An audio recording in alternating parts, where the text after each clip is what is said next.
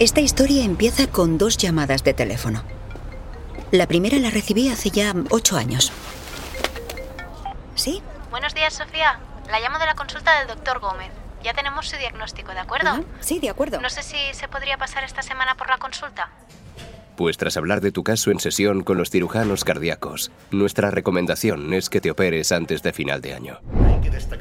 La segunda llamada me sorprendió una tarde de verano hace apenas ocho meses. Me gustaría invitarte a participar en un proyecto que estamos desarrollando en el hospital con antiguos pacientes.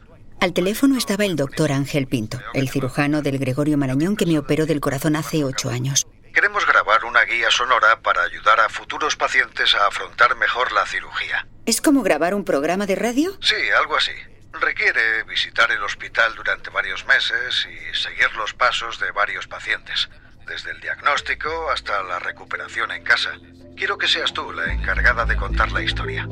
Escuchar al cirujano me hizo recordar muchas cosas que había enterrado en mi mente. El día del ingreso, Sofía, esta es su habitación, ¿de acuerdo? Puede dejar aquí. la entrada a quirófano, Te voy a echar un líquido, ¿vale? Para protegerte ciertos puntos. el despertar tras la operación, Tranquila, ¿vale? Venga, despacito, respira despacio, ¿vale? la recuperación en la UCI, Esto cansa, ¿vale? Parece una tontería. Dices, ¿cómo me puede, me puede costar respirar?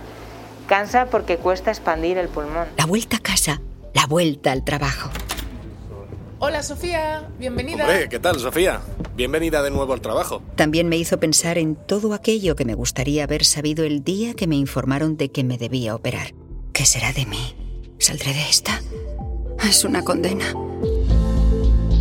Porque ese día fue uno de los momentos más duros de todo el proceso, aunque sucediese dos meses antes de entrar a quirófano. Y las búsquedas en Google no ayudaron demasiado. A esa persona aterrorizada le hubiese dicho que tener miedo es normal y natural. A nadie le gusta someterse a una operación. Pero hay muchos miedos que son alimentados por lo desconocido. Y las noticias no siempre ayudan porque suelen prestar más atención a lo negativo. Hoy, en cambio, os voy a dar un titular positivo. Nunca antes en la historia de la humanidad ha sido tan seguro someterse a una operación de cirugía cardíaca.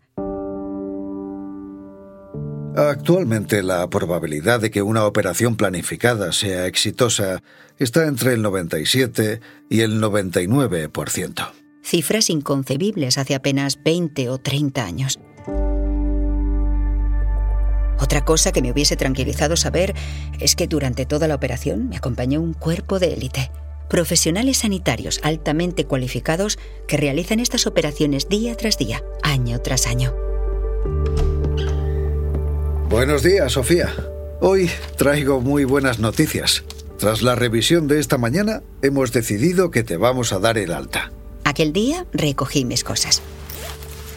Y me dirigí hacia la salida del hospital cogida de la mano de mi marido.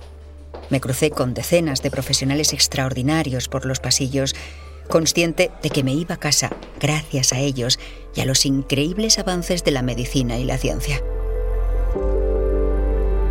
Uy, me tengo que ir, que llego tarde. Hoy mi nieto cumple 10 años. Voy a casa de mi hija para celebrarlo. Lo hago a pie, a paso moderado, consciente de que esto no hubiera sido posible sin la operación a la que me sometí hace ocho años. Acabé aceptando la propuesta del doctor Pinto. Y lo que vais a escuchar a continuación son testimonios y entrevistas con pacientes y profesionales sanitarios grabados durante tres meses en la unidad de cirugía cardíaca del Hospital Gregorio Marañón de Madrid. Espero que os ayude a afrontar mejor la cirugía que tenéis por delante. Y si eres amigo o familiar, escucha con atención.